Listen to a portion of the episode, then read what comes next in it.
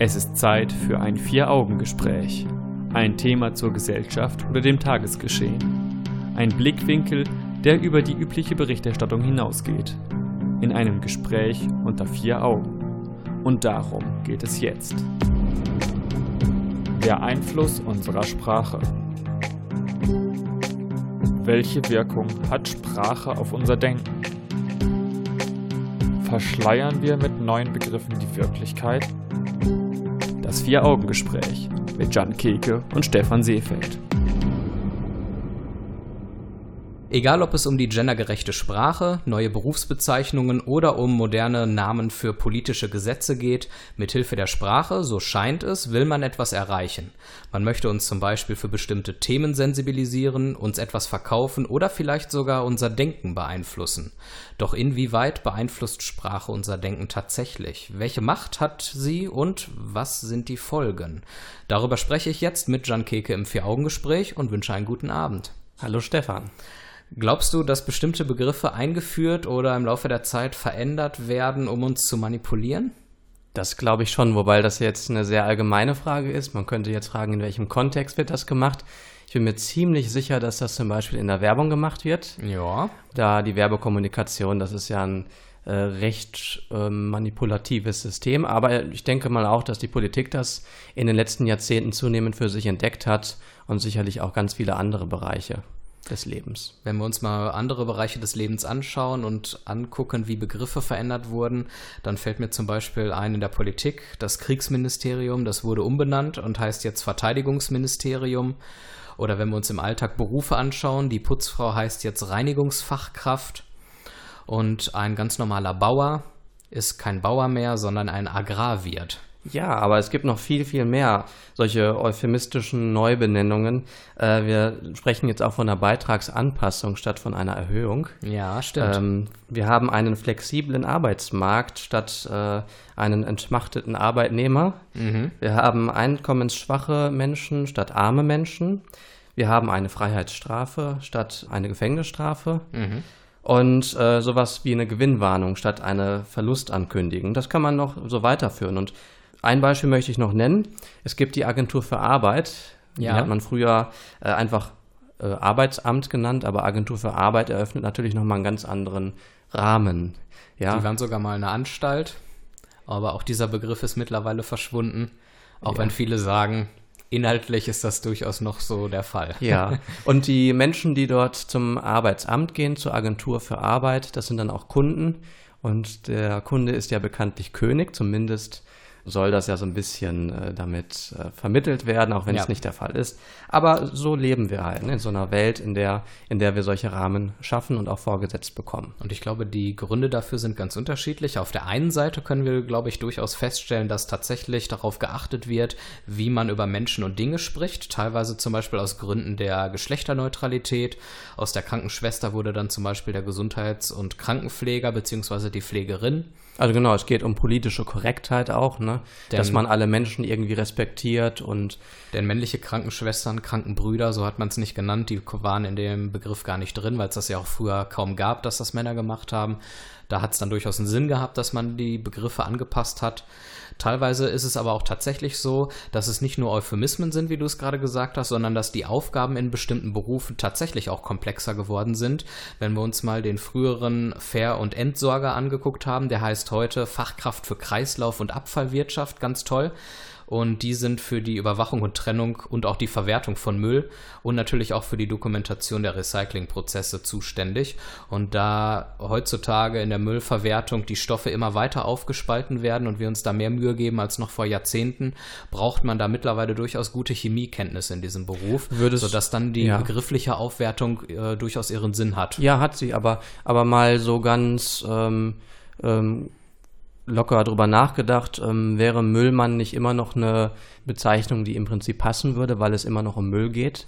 Ja, aber sie wäre vielleicht für die Komplexität der Aufgabe zu allgemein heute. Ja. Und man möchte das noch ein bisschen dann konkretisieren, wenn man dann sagt, dass es dann Fachkraft, Kreislauf, Abfallwirtschaft, Gut. das beschreibt die Arbeit noch mehr, als es einfach nur Müll zu nennen. Das würde dann halt bedeuten, dass die Funktion, weil die Funktion komplexer geworden ist, möchte man dem mit einem neuen Ausdruck irgendwie äh, gerecht werden, aber es geht dann noch nicht um, um den Respekt oder?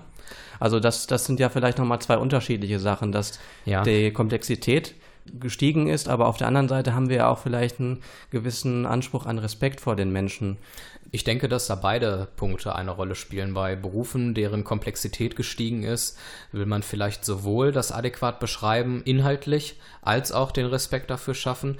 Bei sage ich mal in Anführungszeichen, einfacheren Berufen geht es vielleicht in erster Linie um den Respekt.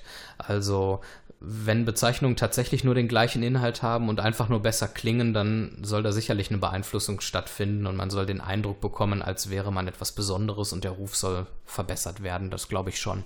Hattest du zu Beginn des Jahres von dem äh, Framing-Skandal, sage ich mal, äh, bei der ARD mitbekommen. Dabei ging es nämlich darum, dass die ARD ähm, sich ähm, hat beraten lassen, nämlich wie sie ihre Kommunikation verbessern kann, wie sie ihr Image verbessern kann. Da war ein Vorschlag, dass die Mitarbeiter weniger über Fakten und Daten sprechen sollen, sondern mehr auf äh, moralische Argumente setzen sollen.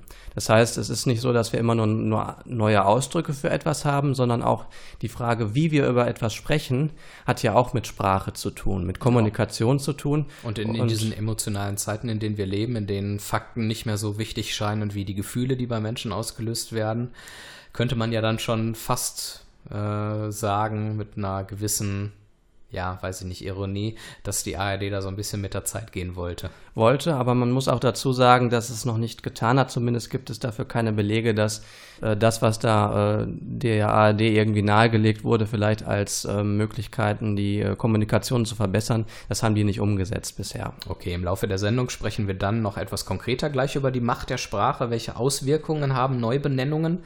Dann schauen wir uns mal an, können wir einen gewissen Marketing-Sprech in verschiedenen Lebenslagen feststellen? Wie hat sich die Sprache eigentlich im Laufe der Zeit gewandelt? Und wir sprechen auch noch mal etwas ausführlicher darüber, ob wir nicht irgendwo auch die Wirklichkeit verschleiern, wenn wir alles mit Begriffen positiv ausdrücken. Das Ganze jetzt in dieser Stunde im Vier-Augen-Gespräch. Bleibt gerne dabei, wir freuen uns.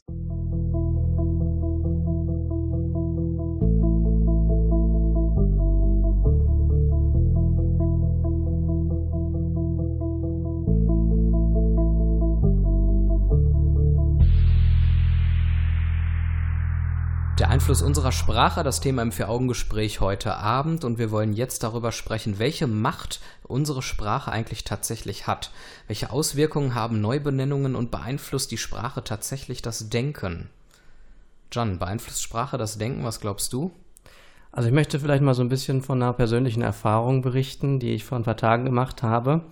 Und zwar berichtete die Tagesschau äh, auf Instagram über Merkel, mhm. weil es gab da ja ähm, ein Treffen mit Trump und zu diesem äh, Beitrag schrieb ein ähm, 17-Jähriger einen Kommentar mit folgendem Inhalt. Das Kanzleramt war immer ein stolzes. Männer wie Otto von Bismarck, Gustav Stresemann, Friedrich Ebert und so weiter trugen diesen stolzen Titel erhabene Staatsmänner und rhetorisch gewandte Redner.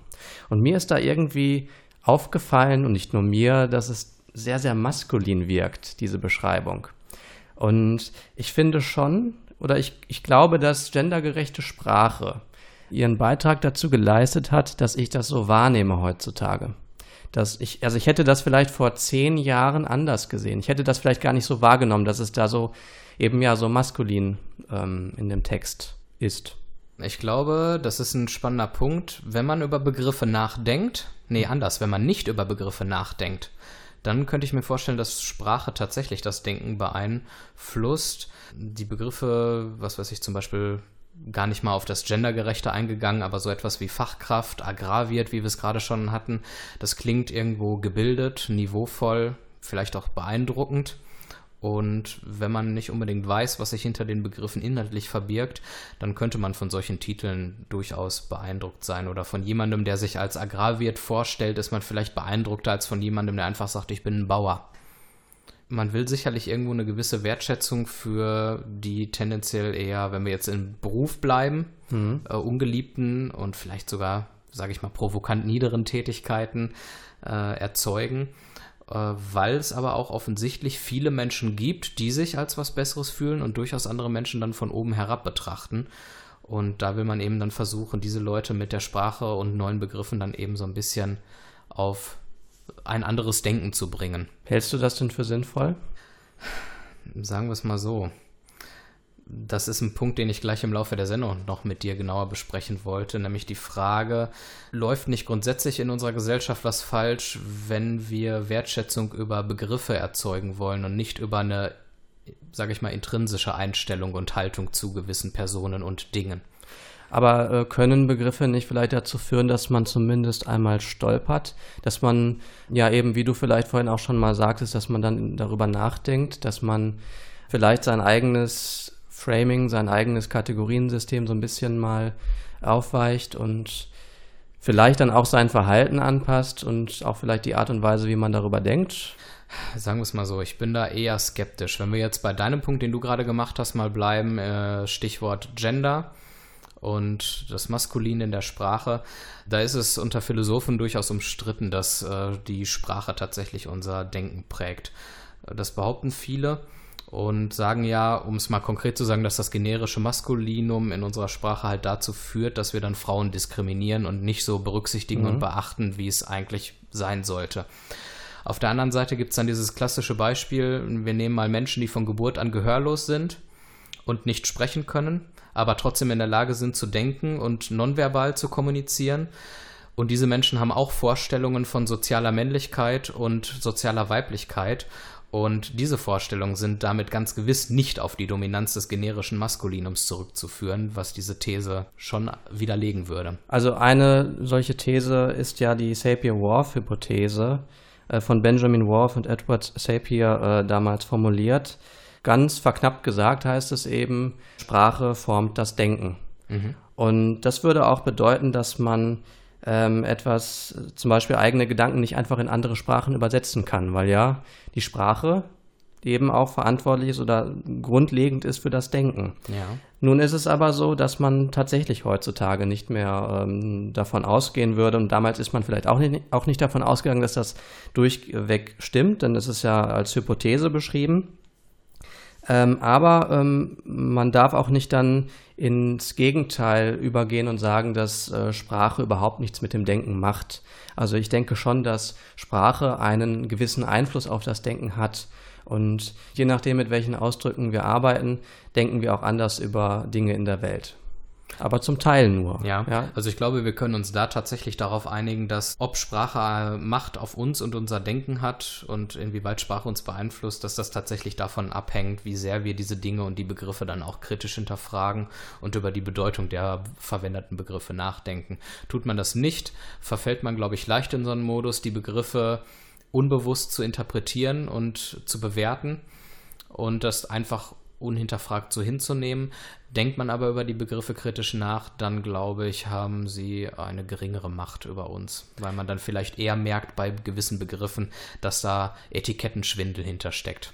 Richtig. Also ich denke, wenn man so ein bisschen sprachkritisch, wenn man sprachkritisch vorgeht, dann ist das auch eine Form von Sprachlichkeit, die wir haben, die aber auch unser Denken wiederum beeinflusst, nämlich dass wir kritisch auf die Sprache blicken ja. und uns nicht einfach von bestimmten Dingen beeinflussen lassen. Wenn wir irgendwas hören wie, wir werden gleich noch Beispiele hören wie ähm, Rekordsteuereinnahmen oder so, ja. dass wir die vielleicht besser einschätzen können mit einer gewissen Sprachkritik, die wir an den Tag legen. Was wir gleich auch hören werden, ist, was die SPD mit Donald Trump gemeinsam hat.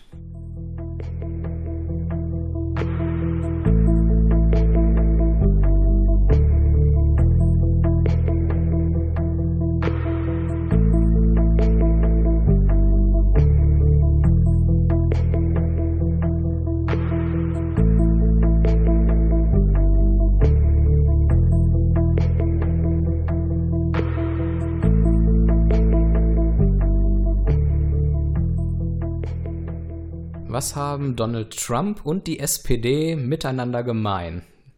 Bevor ich es auflöse, John, einfach mal so ins Blaue geraten, was glaubst du? Beide sind auf der Erde vertreten. Ja, das ist schon mal der kleinste gemeinsame Nenner. Da kann man nicht viel falsch machen. Würde dir noch mehr einfallen? Beide sind politisch aktiv. Ja, jetzt kommen wir der Sache schon näher. Beide ähm, haben konkrete politische Vorstellungen, wie sie ähm, die Welt gestalten möchten. Und was beide auch gemeinsam haben, beide haben eine gewisse Rhetorik an den Tag gelegt, mit der sie ihre eigenen politischen Vorstellungen, von denen du sprachst, an die Wähler verkaufen wollen. Wenn wir uns anschauen, ähm, die SPD hat durchaus in den letzten Monaten und Jahren gewisse Marketingbegriffe eingeführt. Ich denke da an das gute Kita-Gesetz, an das starke Familie-Gesetz. Das klingt so wie Produkte, die man kaufen kann, aber es handelt sich um Politik, die wir dort machen. Und auch Donald Trump ähm, macht so etwas um seine Politik irgendwie positiv zu verkaufen. Und ich finde, das ist eine Sache, die man durchaus feststellen kann, dass sich auch in Lebensbereichen, die nicht unmittelbar etwas mit Kapitalismus zu tun hat oder haben, dass dort auch schon so Marketingbegriffe und Werbesprache Einzug erhalten. Total. Also ich finde zum Beispiel auch, dass wir sehr viele Superlative in der Politik finden. Mhm. Wie ich vorhin schon von den Steuern gesprochen habe. Wir sprechen heute von Steuer, von Rekordsteuereinnahmen und von sprudelnden Steuerkassen. Ne? Was eigentlich nur eine logische Folge ist, wenn wir ein Bevölkerungswachstum haben, wenn wir eine leichte Inflation haben, wenn die Wirtschaft etwas, Wirtschaft etwas wächst, dann ist es auch nur logisch, dass dann auch die Steuern steigen, ja. also beziehungsweise die Steuereinnahmen steigen. Das wird dann aber beworben als ähm, etwas, was ähm, ja total ähm, positiv ist oder total unnormal ist, eben oder vor allem außergewöhnlich und wofür nur die Partei genau. jetzt gerade etwas kann. Und gleichzeitig ist es auch so, dass zum Beispiel solche ähm, Ausdrücke wie Vollbeschäftigung, ja, dass die, dass die eigentlich ziemlich aufgeweicht sind. Vor 30 Jahren hieß Vollbeschäftigung vielleicht noch, dass man so eine Arbeitslosigkeit von äh, 1,5 Prozent maximal hat. Und heute kann man bei äh, bis zum Teil 6% Arbeitslosigkeit noch von Vollbeschäftigung sprechen. Zumindest ähm, tun das viele Journalisten. Und es ist natürlich eine Form von, von Werbung, auch um demnächst dann wiedergewählt zu werden. Denn Vollbeschäftigung heißt, dass man etwas richtig gemacht hat, etwas gut gemacht hat. Spannend, dass wir mittlerweile so allumfassend in den Spielregeln unserer Wirtschaftsordnung denken, auch dort, wo es vielleicht gar nicht unbedingt um Wirtschaft geht. Es ist Zeit für ein Vier-Augen-Gespräch. Das Vier-Augen-Gespräch mit Jan Keke und Stefan Seefeld. Hallo zusammen, ihr hört das Vier-Augen-Gespräch im Bürgerfunk auf Radio 91.2, auf NRVision oder als Podcast auf vieraugengespräch.de. Das Thema unserer Sendung lautet der Einfluss unserer Sprache. Und wir sprechen jetzt darüber, ob wir tatsächlich die Wirklichkeit verschleiern, wenn wir alles immer positiv ausdrücken. Und dass wir alles positiv ausdrücken, das fällt einem ja doch überall im Leben auf. Ja, auf jeden Fall. Und da muss ich auch direkt wieder eine Brücke zur Werbekommunikation schlagen. Okay. Denn das lässt sich ja einfach nicht äh, so einfach voneinander trennen. Mhm. Weißt du, wie Bier heutzutage beworben wird? Ich denke mal an die Regenwälder und äh, dass ich, wenn ich Alkoholiker werde und ganz viel Bier trinke, damit den Regenwald retten kann. Oder viel mit Akustik, ne, dass das Bier aufgemacht wird und dann das blubbert so äh, schön. Das blubbert so schön, dann wird es eingegossen ins Glas Ach, und das ehrlich. sind so schöne Gefühle, die dann dabei entstehen. Hör auf, ich krieg Durst. Aber sehr selten wird heutzutage noch vom äh, Geschmack gesprochen. Zum Beispiel, das Bier schmeckt gut. Ja. Das hört man sehr selten. Warum hört man das selten? Das interessiert keinen mehr. Man setzt voraus, dass Bier gut schmeckt. Das ist langweilig, das hat man vielleicht vor 50 Jahren mal gesagt. Ja. Ähm, wobei es ein Unternehmen gibt, ein Getränkeunternehmen gibt, das genau äh, das macht, nämlich dass es einfach nur sagt, dass das Produkt gut schmeckt, weil nämlich die anderen das eben nicht machen. Dadurch ist es wieder was Besonderes. Sag mal, welches es ist. Wir kriegen eh kein Geld dafür. Okay, Sinalco. Sinalco, aha. Sinalco schmeckt. Und äh, es gibt aber auch so einen Apfelsaft, nämlich Grannies. Genau, es gibt so, ein, es gibt so eine Werbung, äh, die lief im, im TV mhm. und ich weiß nicht, ob die aktuell noch läuft. Ähm, die haben einfach nur beworben, Granny's Apfelsaft ist einfach Apfelsaft. Der schmeckt gut und fertig. Ja. ja. Und genau aber, auf den gegenläufigen Zug genau, aufgesprungen. Warum aber nicht? Weil es eben so selten ist, ne, weil es so selten vorkommt, kann man das machen. Aber grundsätzlich ist es so, dass man äh, nicht mehr versucht, äh, über ein Produkt zu informieren, über die Produkteigenschaften zu informieren, sondern äh, man versucht eben Emotionen zu erzeugen. Ja. Und wenn wir uns jetzt mal Fleisch zum Beispiel angucken, Grillwurst vom Wiesenhof zum Beispiel. Dann guckt man sich auf die, guckt man auf die Packung, dann ist da so ein schöner grüner Hof abgebildet. Und dieser schöne grüne Hof möchte natürlich verschleiern, dass die Tiere äh, unter schlechten Bedingungen gehalten wurden und wahrscheinlich leiden mussten. Ja, das ist wahr. Interessant übrigens, dass wir direkt wieder über Werbung und Produkte sprechen, wie sehr kapitalistisch auch unsere Sprache letzten Endes geworden ist. Aber ich möchte nochmal so ein bisschen auf das Thema Wertschätzung und eben, ja, diese positive Intention äh, eingehen. Wenn wir uns nochmal anschauen, das Beispiel Putzfrau bzw. Reinigungskraft oder auch viele andere Begriffe. Ich glaube, dass oftmals die Intention eines Begriffs sehr wichtig ist, aber oftmals doch keine große Rolle mehr bei uns spielt. Nehmen wir mal an, ich habe über die geschichtliche Bedeutung des Begriffs Neger keine Ahnung angenommen. Und dann sage ich zu jemandem Neger ganz neutral und ohne ihn äh, mit abwertenden Gedanken damit zu titulieren. Habe ich dann diese Person beleidigt oder habe ich sie nicht beleidigt? Das ist natürlich eine Frage, weil es spielt ja in so einer Kommunikation auch äh, mindestens zwei Interaktanten eine Rolle. Das heißt, jemand, der etwas, also beide machen ja in der Interaktion etwas. Einer, der was sagt, der andere, der es irgendwie auffasst. Genau, und da ist dann natürlich auch die Frage, wie es derjenige aufnimmt, der, ähm, der das eben gesagt bekommt. Ja. Ähm, das ist ein schwieriges Thema. Wenn beide, sagen wir mal, unwissend sind, was die Vergangenheit dieses Ausdrucks angeht, äh, dann kann man da natürlich keine negative Intention erstmal vermuten. Nur wenn du jetzt weißt, dass dahinter eine lange Geschichte irgendwie steckt, mhm. die ähm, eher negativ behaftet ist und du nutzt es trotzdem, dann ähm, ist es vielleicht wieder was anderes. Andererseits bin ich immer ein Verfechter der Ansicht, dass ein Begriff nicht per se etwas Böses ist, sondern nur der Mensch, der etwas Böses daraus macht. Nehmen wir mal das Wort schwul. Schwul ist immer eine Beleidigung gewesen, teilweise auch heute noch, aber Schwule bezeichnen sich mittlerweile selbst so und benutzen den Begriff ganz alltäglich und teilweise sogar auch mit Stolz, sodass schwul nicht mehr per se ein Schimpfwort ist. Und es würde da in dem Fall überhaupt keinen Sinn machen, diesen Begriff zu verurteilen. Nein, und es ist ja auch so, dass sich Ausdrücke durchaus in der Bedeutung verschieben, verändern und auch in der Umgangssprache. Ähm, ich will einmal kurz reingrätschen ja. an der Stelle. Begriffe können sich aber auch nur in der Bedeutung verschieben und wandeln, wenn man sie auch weiterhin benutzt. Wenn man alle Begriffe verbannt ab einem bestimmten Zeitpunkt, weil man damit mal etwas Böses intendiert hat, dann stoppt man auch die Entwicklung einer Sprache möglicherweise. Ja, genau darauf wollte ich natürlich ein. Ja, die Entwicklung einer Sprache stoppt man vielleicht nicht, weil man ja statt zum Beispiel Neger andere Ausdrücke verwendet und die wiederum verändern sich ja auch wieder. Ja, okay. Ähm, aber äh, ich, ich wollte halt genau darauf hinaus, dass es natürlich ähm, damit unterbunden wird. Zum Teil werden ähm, Ausdrücke dann auch konserviert, ne, mit deren, mit der schlechten Bedeutung, die sie haben, wenn man verbietet, dass sie verwendet werden und somit kein Sprachwandel möglich ist. Ich wollte noch einen Punkt anführen. Gerne. Es geht ja in diesem äh, Blog hier um die, um das Verschleiern der Wirklichkeit. Der Wirklichkeit, genau. Und äh, das macht ja auch die Politik, wie zum Beispiel CDU und SPD, wenn man sich die Wahlplakate angeschaut hat, die großen Plakate, die da an den Straßen hingen, wo dann einfach nur draufsteht für Europa oder gemeinsam sind wir stark. Da informieren die Parteien auch nicht mehr über ihre Inhalte, sondern wollen einfach nur noch auf Emotionen referieren. Das ist wahr. Da hat man dann vielleicht bei dem Spruch für Europa noch eine grundsätzliche, ganz allgemeine Haltung, die die Partei inhaltlich ja. einnimmt. Aber was es eigentlich bedeutet, für Europa zu sein, da wird natürlich kein Wort drüber gesagt. Da haben und wir auch gemeinsam sind wir stark, ist nur völlig ja. inhaltsleer und eine allgemeine Parole. Und ich könnte jetzt auch noch nicht mal sagen, ich weiß nicht, wer gemeinsam sind wir stark gesagt hat. Und wenn ich jetzt so drüber nachdenke, die Parteienlandschaft, wüsste ich jetzt auch nicht, welche Partei es gesagt haben könnte. Also es eigentlich von jeder hätte kommen ja, können. Ja, eben. Es, es, ist wahrscheinlich auch in der Vergangenheit mal von verschiedenen Parteien gekommen. Deswegen kann man einfach sagen, dass diese Plakate eigentlich keinen Wert mehr haben. Das würde ich an der Stelle schon kritisieren. Also ich würde schon sagen, wenn ihr schon Plakate macht, dann bitte mit Infos drauf, die uns irgendwie weiterbringen. Ansonsten gerne weglassen und das Geld stattdessen für etwas Gutes verwenden.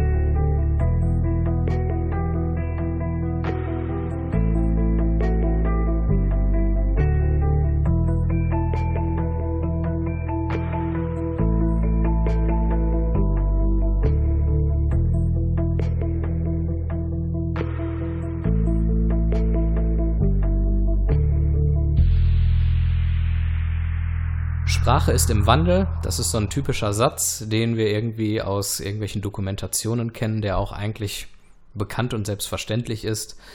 Sprache hat sich schon immer verändert. Wir haben früher mal Mittelhochdeutsch gesprochen oder sogar Latein. Und genau. jetzt haben wir die hochdeutsche Sprache.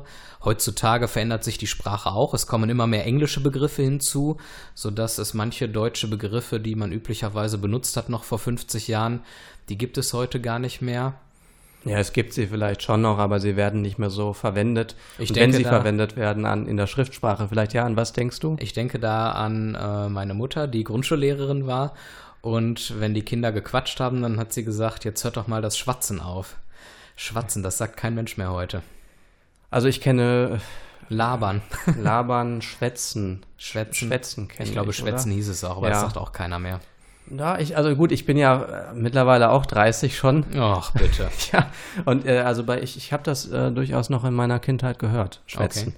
Ähm, aber es ist so, dass sich die, der Sprachwandel verlangsamt hat. Also wenn man mal so guckt, ne, zur Zeit des Mittelhochdeutschen hat sich das noch schneller verändert. Und das okay. ist also jetzt, sagen wir mal, 600, 700 Jahre her. Und das hat natürlich auch damit zu tun, dass die Menschen heute ähm, gebildeter sind ähm, und dass sie lesen und schreiben können. Und Aber da hätte ich eher gedacht, wenn die Leute gebildeter sind, eher lesen und schreiben können und im Zeiten der Globalisierung viel mehr Einflüsse von anderen Sprachen miterleben, dass die Sprache sich dann viel stärker wandeln würde. Nee, aber du musst ja sehen, dass es sowas gibt wie einen Duden, äh, der ganz klar vorgibt, welche Bedeutung ein Wort hat. Mhm. Und es gibt ähm, ganz klare grammatische ähm, Regeln, an die man sich halten muss. Und wenn man eben eine Hausarbeit schreibt oder so, dann kann man da nicht irgendwie anders machen. Äh, man kann nicht einfach sagen, da lasse ich jetzt den Punkt weg, äh, ja. weil ich finde das besser, sondern man hält sich da dran. Man lässt das mehrmals Korrektur lesen. Das ist jetzt nur ein konkretes Beispiel. Wobei ich auch ähm, der Meinung bin, dass man sich heutzutage kaum noch an solche grammatischen Regeln hält. Ich denke da an solche Sätze wie du bist schöner wie ich. Ja, aber das da sind wird den ersten gar nicht auffallen, dass das ein grammatischer Fehler ist, weil das Wort als kaum noch benutzt wird. Ja, aber sprichst du denn, als ich wäre der korrekte Satz gewesen. Sprichst jetzt. du denn äh, da tatsächlich von den, äh, sagen wir mal jetzt hochgebildeten Menschen? Also wenn man viel liest, sage ich mal, ja. dann und auch schon früh vielleicht in der Kindheit damit angefangen hat, dann liest man ja auch so wie andere geschrieben haben. Das ist wahr. Und das bringt dann oder führt dann ja auch dazu, dass man selbst sich ähm, diese Regeln ja irgendwie aneignet. Wobei Aber, das Beispiel, das ich gerade gebracht habe mit dem Wie und dem Als, das sagen so viele Menschen mittlerweile, zumindest hier in NRW, falsch, besonders ja. im Ruhrgebiet dass ich schon mittlerweile daran zweifle, dass das nur etwas mit einer eher ungebildeteren gesellschaftlichen ja. Schicht zu tun hat, sondern dass das mittlerweile so um sich greift, dass schon fast alle so sagen. Aber ich glaube, die These ist ja auch nur, dass der Sprachwandel sich verlangsamt hat, aber nicht, dass er aufgehört hat. Okay. Also wir können uns auch mal die Jugendsprache zum Beispiel angucken. Mhm. Die Jugendsprache äh, ist zum Beispiel auch unter anderem dadurch charakterisiert, dass sie sich ja ähm, von Regeln nicht großartig beeinflussen lässt. Das stimmt. Und, ähm, Oder ihre eigenen Regeln macht. Ihre eigenen Regeln macht und deswegen relativ frei ist. Und äh, heutzutage ist es ja auch so, wenn man, also heutzutage wird so viel geschrieben wie noch nie wahrscheinlich. Aber diese, diese Art und Weise, wie geschrieben wird, das ist so eine, so eine, so eine Schnellschreibe. Also Chats-Ebene oder Kommentarfunktionen ähm, auf Instagram. Ja, da wird dann auch viel weggelassen. Viel weggelassen, weil man eben ganz schnell einfach nur Informationen weitergeben möchte. Deswegen gibt es halt in der Jugendsprache häufiger mal Veränderungen. Heute sprechen viele in der äh, Jugendsprache oder viele Jugendliche auch von Ehre, zum Beispiel bei dem Wort Ehrenmann, aber auch Ehre findet man als Wort sehr häufig, was vielleicht auch damit zu tun hat, dass äh, Jugendliche ähm, vermehrt Sprachkontakt haben äh, mit anderen Menschen oder mit Menschen mit Migrationshintergrund. Okay. Und es da so eine Verbindung zustande kommt, denn Sprachkontakte sind sicherlich auch immer ein Motor für Sprachwandel. Aber auch Sprachökonomie ist ein Grund Motor für Sprachwandel. Das Was heißt, bedeutet äh, Sprachökonomie? Dass, äh, dass die Sprache oder dass die Komplexität der Sprache heutzutage vielleicht nicht mehr so gebraucht wird, um etwas zu vermitteln. Lol. Zum Beispiel, ne, hast du deinen Sohn gefragt, wäre ja eigentlich korrekt. Mhm. Ähm, stattdessen schreib, schreiben viele heute, hast du deinen Sohn gefragt. Das, ne, die Flexion N bei dein fällt dann einfach weg. Ja. Trotzdem versteht man ja im Prinzip, was gemeint ist. Deswegen wird äh, die Sprache ökonomischer. Das Problem ist nur, dass es an anderen Stellen dann vielleicht, äh, dass Sprache nicht mehr so genau ist. Und vielleicht auch Sprache dann nicht mehr so ästhetisch ansprechend ist, zumindest für manche Menschen, die da Wert drauf legen. Das stimmt, wobei die Ästhetik natürlich dann auch sich mit verändern wird, vielleicht äh, erst hinterher, erst ja. später, wenn es das Alte nicht mehr gibt, was man halt dann nicht mehr mit dem Neuen vergleichen kann, mhm. dann kommt einem das auch nicht mehr komisch vor. Dann ist es vollkommen normal. Und dann wird es vielleicht wieder andere ästhetische ähm, Gebilde geben, um einen Sinn für Ästhetik äh, zum Ausdruck zu bringen. Und da kommt dann gleich auch Dortmund ins Spiel. Schauen wir gleich mal in welcher Form.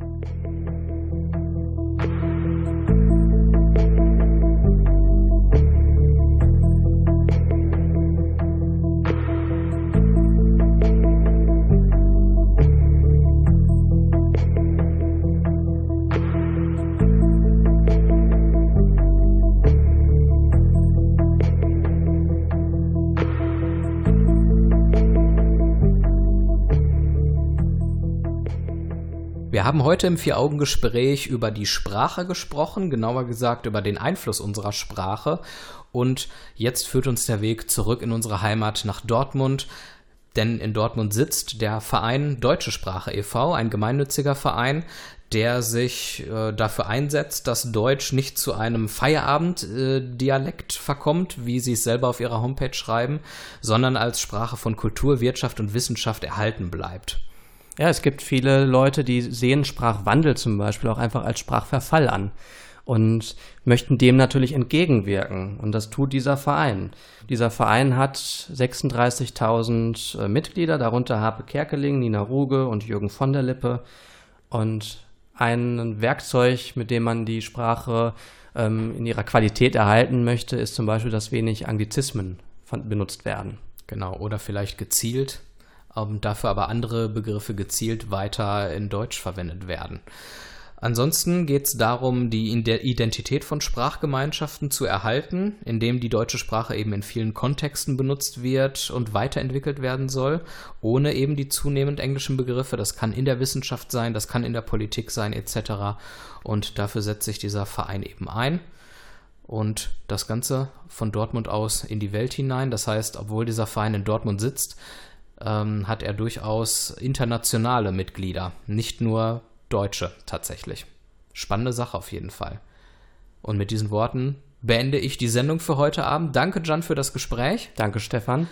Ihr könnt wie immer diese und alle Sendungen, die wir bisher gemacht haben, nachhören im Internet auf unserer Homepage vieraugengespräch.de. Im nächsten Monat sind wir mit einer neuen Sendung wieder am Start. Bis dahin wünschen wir euch noch einen schönen Restsonntag und einen guten Start in die neue Woche. Macht's gut und tschüss.